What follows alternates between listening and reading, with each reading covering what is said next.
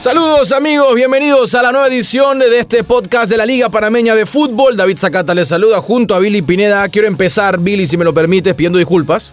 Para aquellos que nos están siguiendo y que están escuchando el podcast, nos saltamos una semana, quebrando de salud de Billy Pineda, temas técnicos, pero aquí estamos de vuelta para continuar con el comentario de nuestra Liga Panameña, nuestro fútbol. ¿Cómo estás, Billy? Bienvenido. Hola, David, ¿cómo estás? Saludos. Eh, bastante bien, de una semana un poco complicada, pero ya recuperados y al 100 para hablar de nuestra Liga Panameña de Fútbol. Bien, vamos in- inmediatamente a repasar lo que ha ocurrido en esta jornada 4 porque eh, se dieron partidos interesantes, se dio un partido que realmente para mí deja mucho que desear eh, y hablo de ese Independiente, el CAI, el campeón en casa estrenándose contra Alianza, Eh, me deja un mal sabor Billy Pineda, te lo digo aquí, lo digo a la, a la gente en el podcast, me deja un mal sabor que el campeón en casa no se estrene con casa llena.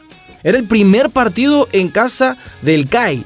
Está bien, las localidades aquí se comparten y todo lo demás, pero estamos en una época de taquillas, y me refiero a la taquilla real, en donde hay una contabilidad, por más controversia que exista en este preciso momento, eh, la taquilla del el, el CAI realmente deja mucho que decir, siendo el primer partido en casa. ¿Dónde estaba la afición del CAI? Quedó a deber, quedó a deber sin duda alguna y eso es preocupante porque se entiende que el CAI está buscando alternativas para, para atraer público, buscan figuras sociales, buscan gente que, que alimente la taquilla, pero si al final, si al final los fanáticos no quieren ir al estadio, pues así está también muy ¡Y difícil. somos los campeones! O sea que toda la taquilla del Sanfra CAI era del Sanfra.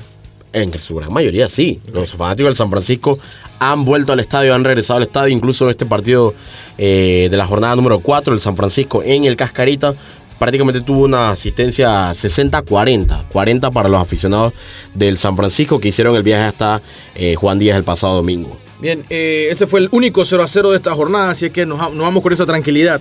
El único 0 a 0. eh, Una esta- jornada número 4 que alimenta crisis o que da inicio a una conversación de crisis. ¿Tú crees? ¿Tú crees? Estamos hablando del Tauro Fútbol Club. Estamos hablando del Tauro. Para ti el Tauro está en crisis. Séme bien sincero. Yo pienso que sí. Tauro en crisis. Yo pienso Billy que sí. Pineda, en este momento. Ha jugado tres de sus cuatro la jornada partidos. cinco, para ti el Tauro Fútbol Club está en crisis. Sí, porque ha jugado tres de sus cuatro partidos de la, de la Liga Panameña de Fútbol en el Rommel Fernández. Todavía no tiene victorias. Yo no estoy de acuerdo contigo. No me parece que es momento de cantar crisis, no hay que sonar una alarma. Eh, puedo entender la molestia y la incomodidad por los resultados, pero más que el Pero es que resultado. no por el pasa por el resultado, por el exactamente, juego. por el juego, Pero son por el- cuatro fechas, Billy. Sí, Hay dos cosas de este torneo. Y la principal es que tú te clasificas de sexto. ¿A cuánto está del sexto puesto? Ah, no, sin duda, hay mucho, mucha tela por cortar, pero si, el- si sigues demostrando este mal fútbol, ok, tu camino a nivel internacional se va a cortar muy pronto. entonces. entonces, eh, hoy, hoy por hoy, hoy por hoy, el sentir de la albinegra, y no me refiero solamente a los miembros de, de esa barra, sino de la gente que sigue al Tauro en general, es, no importa que sean dos puntos, estamos jugando mal, o prefiero estar jugando mal y estar de tres o cuatro en la liga. ¿Cuál es el verdadero sentir? Yo entiendo que les molesta que el equipo esté jugando tan mal, porque Y- llama la atención en la jornada 3 Ujú. contra Costa del Este. Tauro cierra el partido pobre con cuatro pobre delanteros, con cuatro delanteros, te los doy con nombre. Juan Andrés Balanta, estaba Jesús Chuito González, Armando Polo y Edwin Aguilar. Y aún así, ese partido contra Costa del Este en su momento no pasó de un empate sin goles. Son en esta dos jornada... del Tauro Fútbol Club en este torneo. En esta jornada número 4 también fue la misma historia, un partido que estaba empatado. Al final, eh, Universitario logra la ventaja con un gol de Sergio Moreno que había entrado de cambio y Enrico Small, que tenía todo el momento para brillar y para llevarse los honores, falla un penal. Pero Hubiese falla un penal. empate. Hubiese rescatado un penal. Un, un- un empate, es cierto, pero era para llevarse los honores en un segundo tiempo en el que el equipo de Tauro no hizo absolutamente nada, que no, no, no había mucha cosa que rescatar, pero ibas a eh, agridulce. Hubiese sido maquillaje, Billy. Como el, como el partido total. con el Alianza que, como el partido con el Alianza que anotaron dos goles al minuto Y- 90 Y, y Edwin jugador de la semana, alegría por todos lados. pero fue un empate Pero fue un empate. bueno así está este Tauro Celebrando un empate como ese. así está este Tauro celebrando un empate con Alianza y estuvo a punto de buscar el empate o casi consigue el empate con Universitario al final otra derrota más en el Pero mira lo interesante, porque ¿qué decíamos las dos primeras jornadas universitarias? El equipo a UPI no le sale, las cosas no están claras, le falta carburar, le iba bien internacionalmente o le fue bien y en la liga no iba bien. Y de repente contra los dos rivales que tiene, que están también en su misma liga de la CONCACAF, le termina sacando seis puntos, tres al Árabe y tres al Tauro Fútbol Club. Es respetable y sobre todo por la figura de Sergio Moreno, que está Momento cargando dulce. la responsabilidad Momento del dulce. 9 de área tal cual, Momento haciendo honor dulce. a su nombre. Y ahora reforzados por la llegada de Ricardo Pepe Ávila. ¿Qué opinión que- te merece la, la vuelta de Pepe Ávila? A ver, yo creo que va a cumplir la expectativa económica de él. Se cumple. Eh, una vez me informaron cuánto va a ser el salario. Me dijeron que, que era confidencial. Así que, pues, así que vamos a discreción. discreción, Vamos a Pepe. respetar el- el- la información. Pero sí, está para ser top 3 fácilmente. El salario que, le va, que va a recibir Pepe Ávila eh, es una cifra muy alta para lo que uno escucha en esta Liga Panameña de Fútbol. Pero al final te quedas con que después de un mundial, tú esperas cosas mejores para ti. Claro. Regresar a la Liga Panameña de Fútbol es un retroceso. ¿Tú has podido conversar con el jugador? este Todavía no, ni siquiera está en Panamá. Está ni en siquiera Panamá. podrá disputar el La partido de, de entre semana. No, el partido entre semana contra. Herediano. Contra Herediano eh, se esperaría entonces su debut para la jornada número 5 de la LPF. Así sí esperas que juegue este fin de semana. Está dentro de los planes que llegue para reportarse al equipo de UPI a ver si, No, si logra debutar.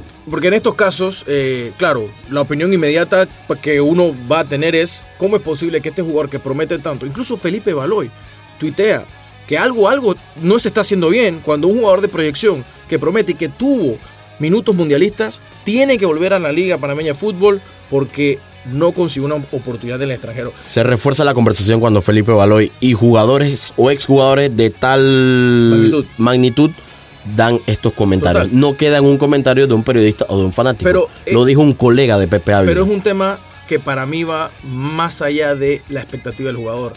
Yo no creo que Ricardo Pepe Ávila haya dicho, ¿sabes qué? Voy para Panamá otra vez. A mí, a mí no, eso lo digo, lo digo de opinión personal.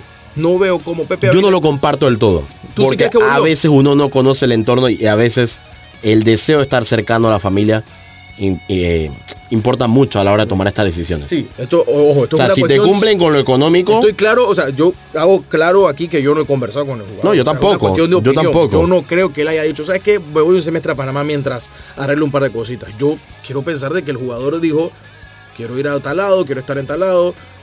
Dejó lo, a un lado algunas lo que opciones. incomoda es que parece que él forzó su salida del Ghent buscando otras alternativas y Pero al casi final se da lo de Suecia. ¿Qué pasó ahí? O sea, eso siempre nos va a quedar la duda. Eh, obviamente él nos va a tener que aclarar en algún momento. O sea, no puede llegar Pepe Ávila y no hablar del tema. No, al fútbol él- él tendrá que hablar. Al Claro. final, como muchas estrellas o, o- o- o grandes futbolistas han llegado al LPF, todos tienen que hablar Y después dan, de un dan- su, dan su realidad, el por qué. Pero ojo, yo para mí este no es el caso de Ovalle, por ejemplo, que Es quizás por unas, unas, eh, acciones internacionales que para él no cumplen la expectativa, para los clubes se le complica un poco el tema. Luego de, de deslumbrar en, en, en el, en el Zamora, donde le fue muy bien y donde las cosas le salían a Después la se fue a. Tolima, después estuvo en Olimpia. No ha tenido la regularidad que tenía en Venezuela y termina llegando al fútbol panameño una vez más. Me gustó mucho lo que vi de Valle este fin de semana, cumpliendo con mi expectativa personal.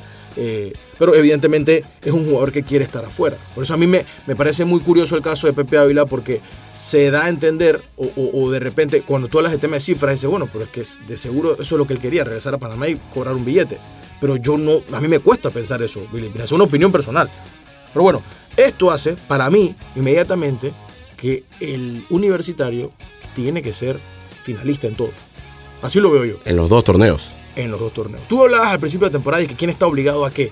En este momento, por cómo están las cosas, universitario. O sea, tú no puedes tener una inversión así para Yo participar. no voy a decir que está obligado, yo voy a decir que está, que está, que está con el momentum a favor. Yo le meto la El, presión. el árabe, el árabe y el Tauro no están pasando un buen momento, en verdad los dos no están pasando un buen momento. Al árabe le cuesta jugar en Colón y sus fanáticos lo han hecho saber, pero el cambio universitario ha entrado en ese engranaje, se ha vuelto un equipo que sólidamente sólido es en su parte defensiva, incluso rotando arqueros, no tiene ningún problema con hacerlo y ahora vemos el momento dulce de Sergio Moreno, el gran momento de Josiel Núñez y ahora la llega Ricardo Pepe Ávila.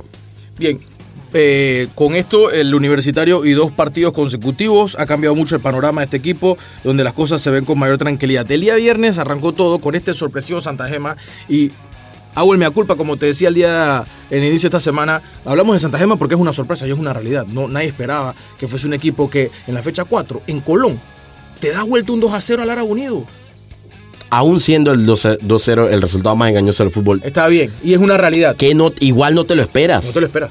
No te lo esperas. Y un Jair Catuy que se gana los honores de jugador de la semana merecido. A diferencia de la fecha 2 y la fecha 3, Tauro y Árabe no rotaron. Tauro y Árabe sacaron sus mejores equipos. O sea, no era que tenían un equipo A o un equipo, perdón, un equipo B o un equipo mixto, no, tenían lo mejor tú no esperas que en casa no seas capaz de sostener el resultado. Sobre el final, Ruiz hace algunos cambios ya para cuidar el resultado, pero eh, termina es eh, dejando dos puntos en casa, que es un punto muy importante para este Santa Gema, que se mantenía en la pelea por el liderato, o que se mantiene realmente en la pelea por el liderato, eh, hasta que el San Francisco le gana al Sporting el día domingo. Me pareció un tremendo juego, me gustó lo que vi, estuvimos en cancha, tú estuviste también en la cascarita viendo lo que estaba ocurriendo, lo trató por todas maneras este Sporting, no fue eficaz frente al marco de Alex Rodríguez que nuevamente tiene una actuación que te pone a pensar. Y hoy por hoy no me queda claro quién debe ser el arquero titular de San Francisco.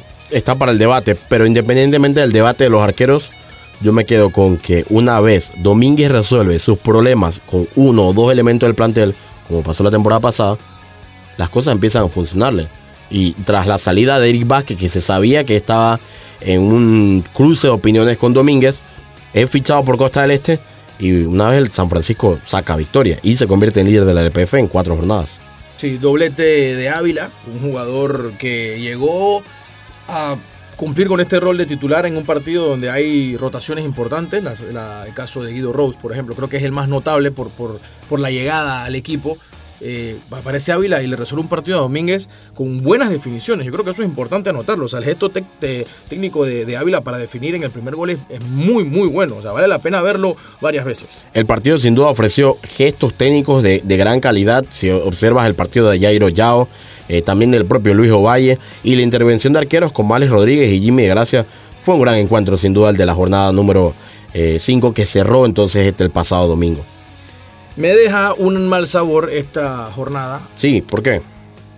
Bueno, eso te lo voy a comentar ahora. Por, la roja de Plaza Amador. no, es que quizás voy a mezclar los temas y no era mi intención. Nos toca hablar, eh, cerrando del Plaza Amador 1, Costa del Este 1, llega el primer gol de Costa del Este en su vida de primera división. No había anotado eh, el equipo, 294 minutos fue lo que contabilizamos para que llegara el primer gol del Costa del Este, que todavía tiene carencias muy importantes de manera, en el aspecto ofensivo, pero que por momentos está sorprendiendo a este equipo eh, placino, eh, dirigido por el profe Santos, y donde tiran de, de garra, me atrevo a decir, para poder resolver un duelo que se desvirtuó con Arroja Pimentel, que viene de una manera de cruces de palabras contra el árbitro, es lo que, no, lo que podemos ver ahorita hoy en día. ¿Has visto el acta arbitral? No, todavía no. Eh, la roja que no me pareció para Carlos Rodríguez por una entrada por el balón, que sí fue con fuerza, pero no me pareció roja. Eh, y luego la expulsión de Gómez también, un codazo en, eh, al borde del área sobre el final. ¿Pero qué queremos de los árbitros? ¿Que sean rigurosos? ¿Que no sean rigurosos? ¿Qué queremos? O sea, creo que balance y justicia, si me preguntas a mí. Balance y justicia. Es difícil, balance y justicia. Y sin bar, porque aquí no hay bar. Aquí no hay, aquí bar. No hay bar. Pero Oliver Vergara parece ser una línea muy parecida a la de Ahmed Sánchez en su forma de arbitrar, eh, buscando que no solamente sea la agresión física, sino también la verbal la que no se permita dentro de la cancha. Yo estoy de acuerdo, porque yo no puedo decir que es injusta la de Valentín Pimentel sin saber qué está escrito en el acta. O sea, ahí yo no te puedo dar una opinión. O sea, yo no te puedo decir qué pasó, porque fue una acción que estuvo fuera de una algo relacionado directamente con una jugada. Entonces yo no, yo no puedo decir, fue una injusta expulsión a Valentín Pimentel. Hasta que yo no veo un acta que diga, me dijo esto, o dijo esto, dijo lo otro. Ya, si uno ve las palabras y dice, bueno, tampoco era para tanto, ya tú puedes sacar tu conclusión de injusta. Al final Vergara tomó su decisión. Tomó su decisión. Y esto tomó otro rumbo para el partido. El partido cambió por completo. Sí, sí, claro. abre mucho el, juego, le da opciones eh, al equipo y termina siendo Jaén quien anota el gol histórico de este equipo del Costa del Este. Sí, sin duda alguna. Eh, ya para la jornada número 5, entonces eh, se puede repasar lo que viene a continuación, que se jugará en sábado y domingo, tomando en cuenta que tres equipos panameños van a disputar partidos a nivel internacional. El viernes no habrá encuentros, el sábado habrán tres en el Armando Deli Valdés de Colón, el árabe contra el Sporting San Miguelito. Eh, de igual manera, entonces, el equipo de la Alianza se va a estar midiendo al San Francisco de la Chorrera y el Universitario lo hará contra el Plaza Amador en el Estadio Maracaná. Para el día domingo entonces Costa del Este contra CAI en el Romel Fernández y Santa Gema contra Tauro en eh, el Agustín Muquita Sánchez. Este partido fue movido, eh, se movió de, eh, de horario, disculpa, de sábado para domingo por el compromiso que tiene el Tauro este jueves ante el equipo Walter Ferretti de Nicaragua. Entendible, entendible. Sí, totalmente. Esa es la jornada número 5 del fútbol panameño. Eh, y ya quiero cerrar, quiero cerrar eh, con lo que te decía que, me dejó un mal sabor de esta jornada. Eh, la sanción a Donaldo González. Por dos razones. La primera, por el tiempo que se toma. Entiendo que es un panel independiente que revisa las acciones arbitrales o, o las decisiones o, o los las cuestiones disciplinarias. Eh, entiendo que había material que revisar. Eh, entiendo que estas personas, bueno, no sé quiénes son, no sé si tú las conoces, pero tendrán responsabilidades además de ser parte de esta comisión. Pero No, yo sé quién es una persona. que tú sabes uno de Sí, ellos. sí, sí. El tema para mí, Son personas ajenas a la federación. ok, eso es importante. Tienen otros trabajos, pero son parte de este comité. Pero cuando, pero ¿por qué tomarse? O sea, está, está bien, te tomaste el tiempo, analizaste todo, pero pasó una jornada, Billy. Pues pasó una jornada. Sea, pasamos de la jornada 3, jugamos la 4 y antes de la 5 cae una suspensión de hace dos jornadas. El cambio, cuando uno habla en, en estos micrófonos y dice que la liga apela a cambios estéticos para poder ganar gente, esto es un cambio estético, logo, formato y demás. El cambio fundamental está en esto, que estas acciones no demoren tanto, se ve súper, para mí se ve mal que se tomen una fecha en, en tomar una decisión. Por más responsabilidad que tengan estos señores, por Billy, ¿qué te cuesta tomar un video? O sea, tú sabes cómo conseguir ese video. Ya no estamos en la época que el fax y la cosa y el correo. Eso se descarga, mándame un WeTransfer, déjame verlo, aquí está, necesito esta evidencia, listo. ¿Qué más necesitas? no puedes esperar a que arranque la nueva semana No se si el incidente se, se realizó un viernes. O sea, pasó, Mucho seguramente tiempo, pasó sábado, pasó domingo, el lunes empezó la información a rondar, el martes empezaron. Se tomaron dos semanas para es que tomar se una presta decisión. para la suspicacia. Se- para, para mí se presta para la suspicacia. Y aparte que la, El la- equipo necesitaba aparte que la, técnico en aparte la que la decisión también. No, vamos para allá. El equipo este necesitaba tal técnico en la cancha, así que por eso vamos, o sea, eso se presta para la suspicacia. Y eso es la parte que están mal. Esos son los cambios que realmente necesita la liga en su fundamento, no solamente en el águila arpía como nuevo logo. Y luego está el tema de la misma suspensión, donde Domínguez sale absuelto de cualquier tipo de acción. ¿Cuándo fue el principal señalado? Fue Por su actitud un poco desenfrenada. O bastante Poco, desenfrenada. bastante. Fue a buscarlo, Billy. Provocado, sí. Y ahí está la sanción a Donaldo solamente, aunque tuvo que haber sido Pero la- repartida. pero para mí la sanción era más para Jafet Total, total. que tuvo que para haber sido Donaldo. repartida. Tuvo que haberse- o sea, es que, es que no es clara. O sea, no es clara en el sentido de solamente Donaldo que hace el gesto directamente a la grada, porque eso es lo que dice la resolución. Sí. Luego de revisar video y evidencia, hace un gesto a la grada y por eso lo, le vamos a hacer la le dar la suspensión y ponerle una multa económica que él puede apelar. Que él puede apelar. Y Domínguez, un llamado de atención. Solamente. Sí, solamente le dicen que eh, no puede estar repitiendo estos actos porque entonces será fuertemente sancionado. Pero ¿por qué no fue sancionado? Inmediatamente, ¿qué estás ya? esperando? ¿Qué estás esperando? Damos de una vez, hacemos la sanción y listo. ¿A quién quiere que le toque el bolsillo? Nadie. ¿A quién, quién quiere estar suspendido en un partido? Nadie. Porque hay que esperar a que vuelva a pasar para entonces poner mano dura. Entonces, ¿dónde está el ejemplo? Me incomoda un poco lo que, lo que dice la resolución al decir, una vez revisado el, el acta arbitral y el del comisario, me extraña entonces que no hayan dicho nada de Domínguez. Queda de ver.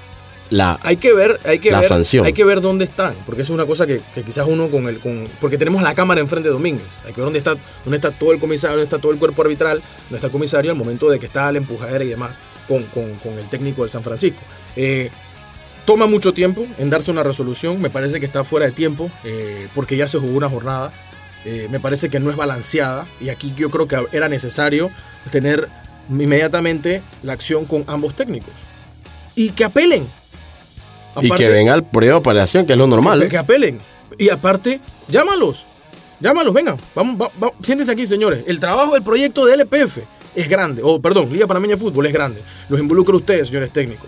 Conversemos, hablemos, no sé qué, le vamos a Pérez y listo. Denle color y denle vida al derby, porque me parece que es fenomenal. Pero marquemos No, los pero está puntos. difícil. No, y más pero- asperezas entre técnicos y en otros niveles también las asperezas están marcándose. Sí, sí, sí, definitivamente. Eh, hoy, hoy en día el tema del fútbol está complejo eh, en, en el nivel nacional. Cuando ¿sabes? leemos y escuchamos reportes de, de incidentes en, en- en reuniones, Sí. cuando vemos que hay eh, no hay en- entendimiento o, o- o consenso en acuerdos de televisión y que hay muchas cosas rodando el periodo de elecciones, pero eso tiene que estar al margen, Billy, del funcionamiento de la liga. El mundial ya pasó. Hay que trabajar. olvídate el mundial. Hay que trabajar por nuestro fútbol, porque el mundial ya pasó. Olvídate el mundial. Eso, eso hay que hacerlo claro. O sea, y, lo digo en buen sentido. Hay que olvidarse el mundial porque el trabajo hay que empezar a hacerlo en cancha. De esta manera llegamos a la final de este podcast. Les agradecemos a todos por acompañarnos. Aquí estuvo Billy Pineda, ya sano y salvo tras una semana compleja. Vaya que le pasó varias cosas. Mi persona Bisacata, gracias a todos por su feedback y nos, nos escuchamos nuevamente la próxima semana con más de este podcast de la Liga Panameña de Fútbol.